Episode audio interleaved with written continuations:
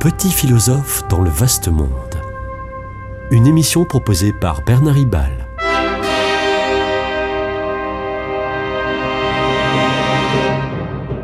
Bernard Ribal, essayiste, agrégé et docteur en philosophie.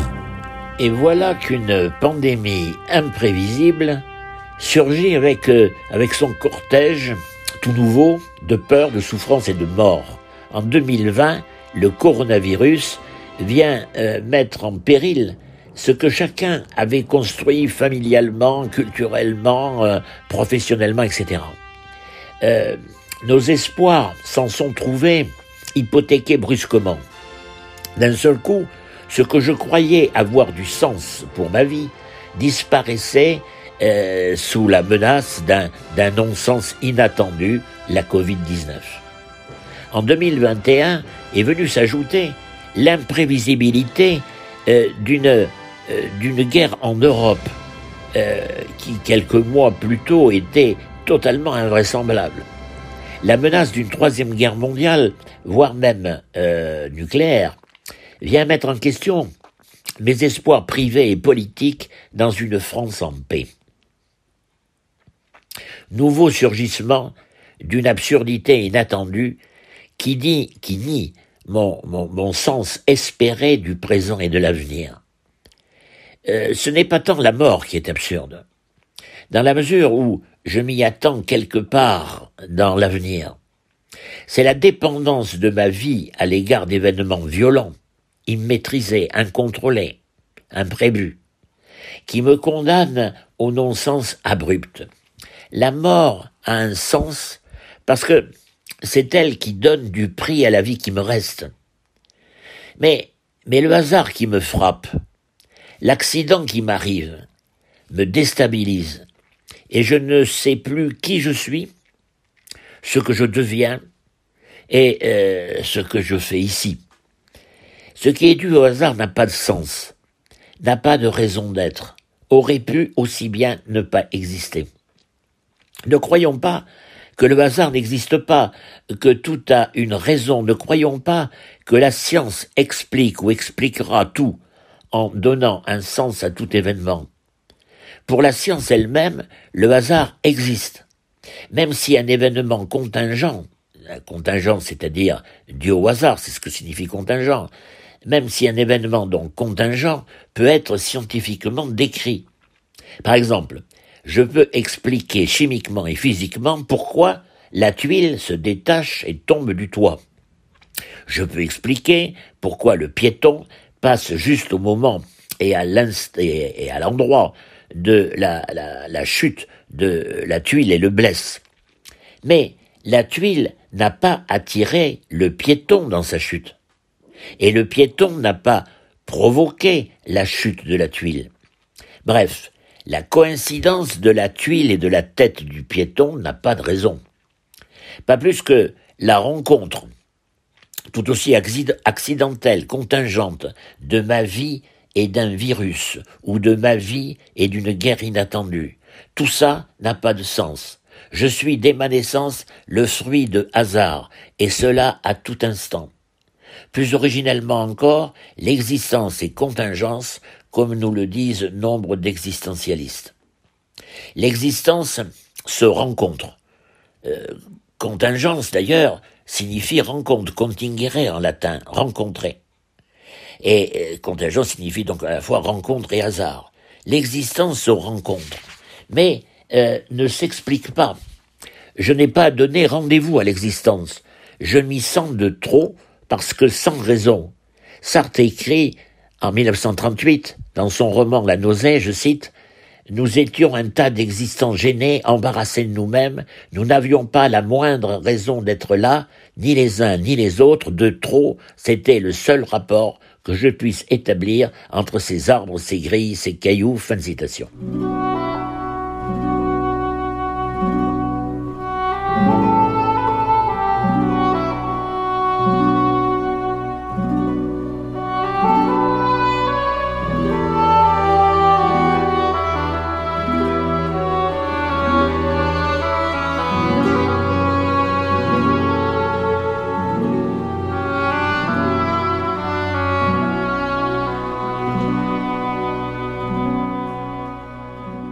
Du coup, pour Sartre, l'existence est absurde.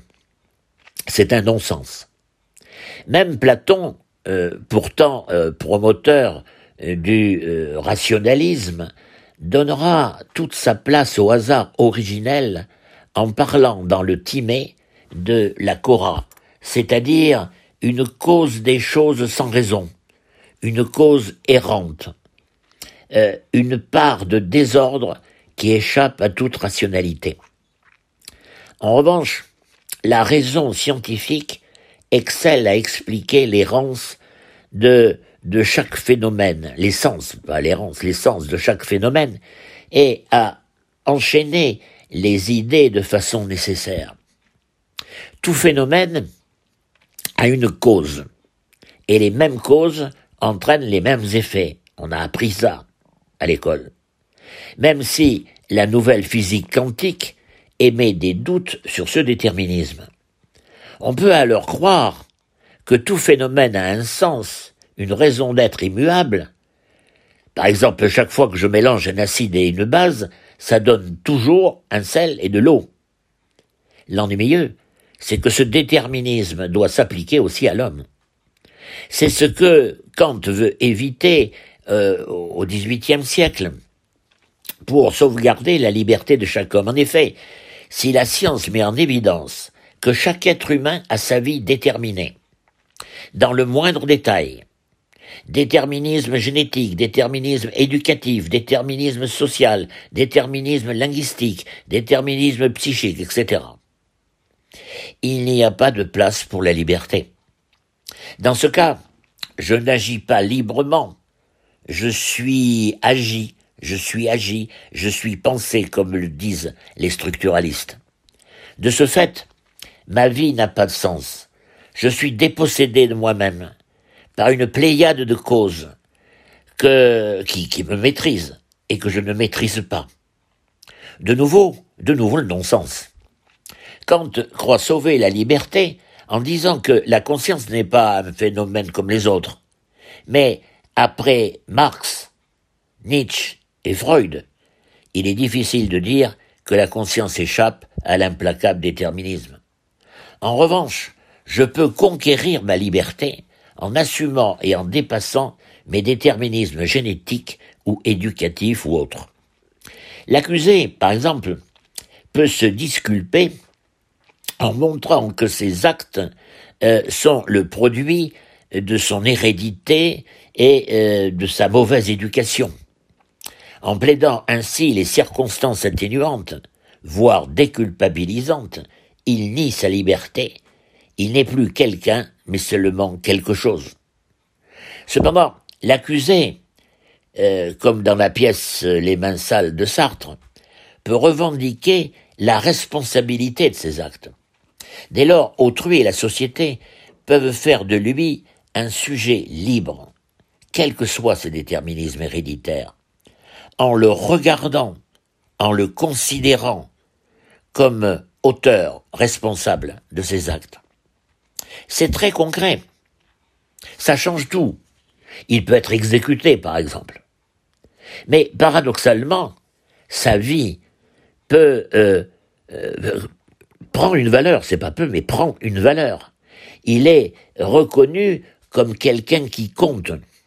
Il recouvre une dignité d'homme déterminisme ou pas, les actes par lesquels l'accusé répond de ses actes, c'est-à-dire lorsqu'il revendique justement la responsabilité de ses actes devant autrui, eh bien ces actes-là sont libres.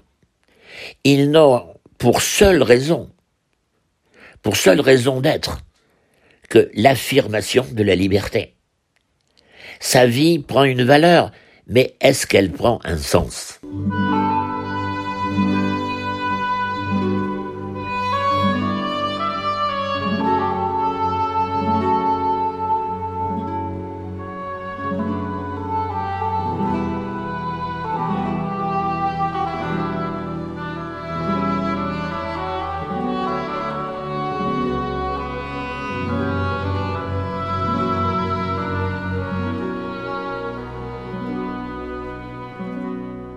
Des personnalités reconnues, comme personne qui compte, peuvent se suicider faute de trouver un sens à leur vie.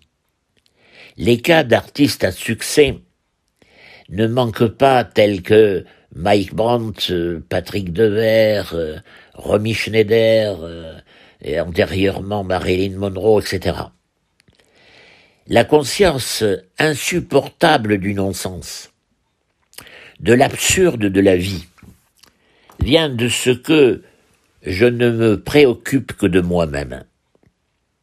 Je ne suis pas attaché à quelque chose d'autre. Je ne suis pas attaché à la vie. Je tourne en rond sur mon ego. Et euh, ne suis pas attaché à, à une activité, un art, une cause politique, à un être aimé. Alors, c'est le don de soi qui donne du sens. Même si ce don de soi me conduit à me sacrifier par amour d'une personne ou d'une ou d'une grande cause. Narcisse, qui se contemple lui-même, se suicide dans sa propre image. L'égocentrisme me condamne au non-sens, tandis que le sens se découvre dans l'ouverture à l'altérité, à autrui, à l'action, à l'aventure de la vie, bref, dans l'amour. Populairement, quand je me dis être en forme, c'est quand je me donne sans réserve, que je m'exalte, que je respire la vie à plein poumon, que je la prends à bras le corps. C'est tout le contraire du stress qui me recroqueville et m'angoisse.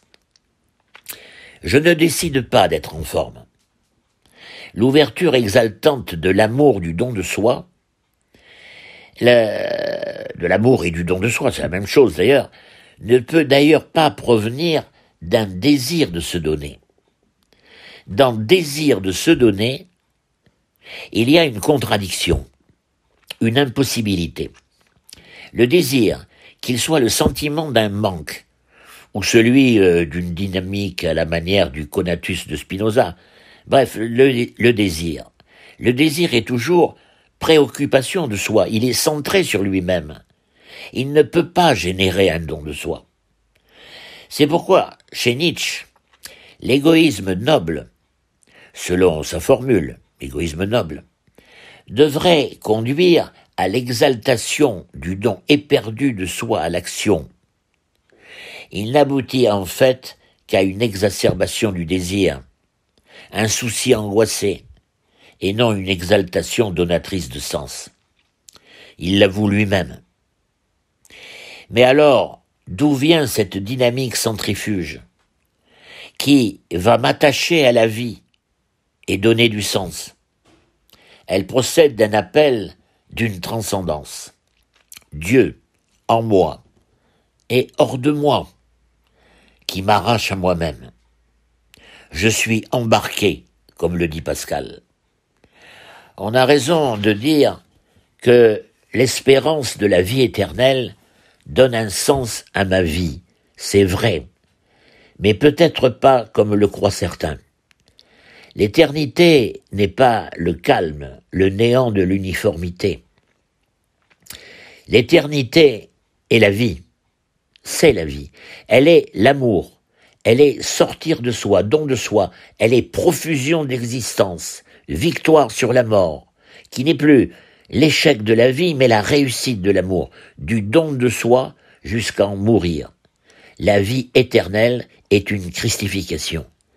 Tel est le sens dont manque tant d'êtres humains en déshérence.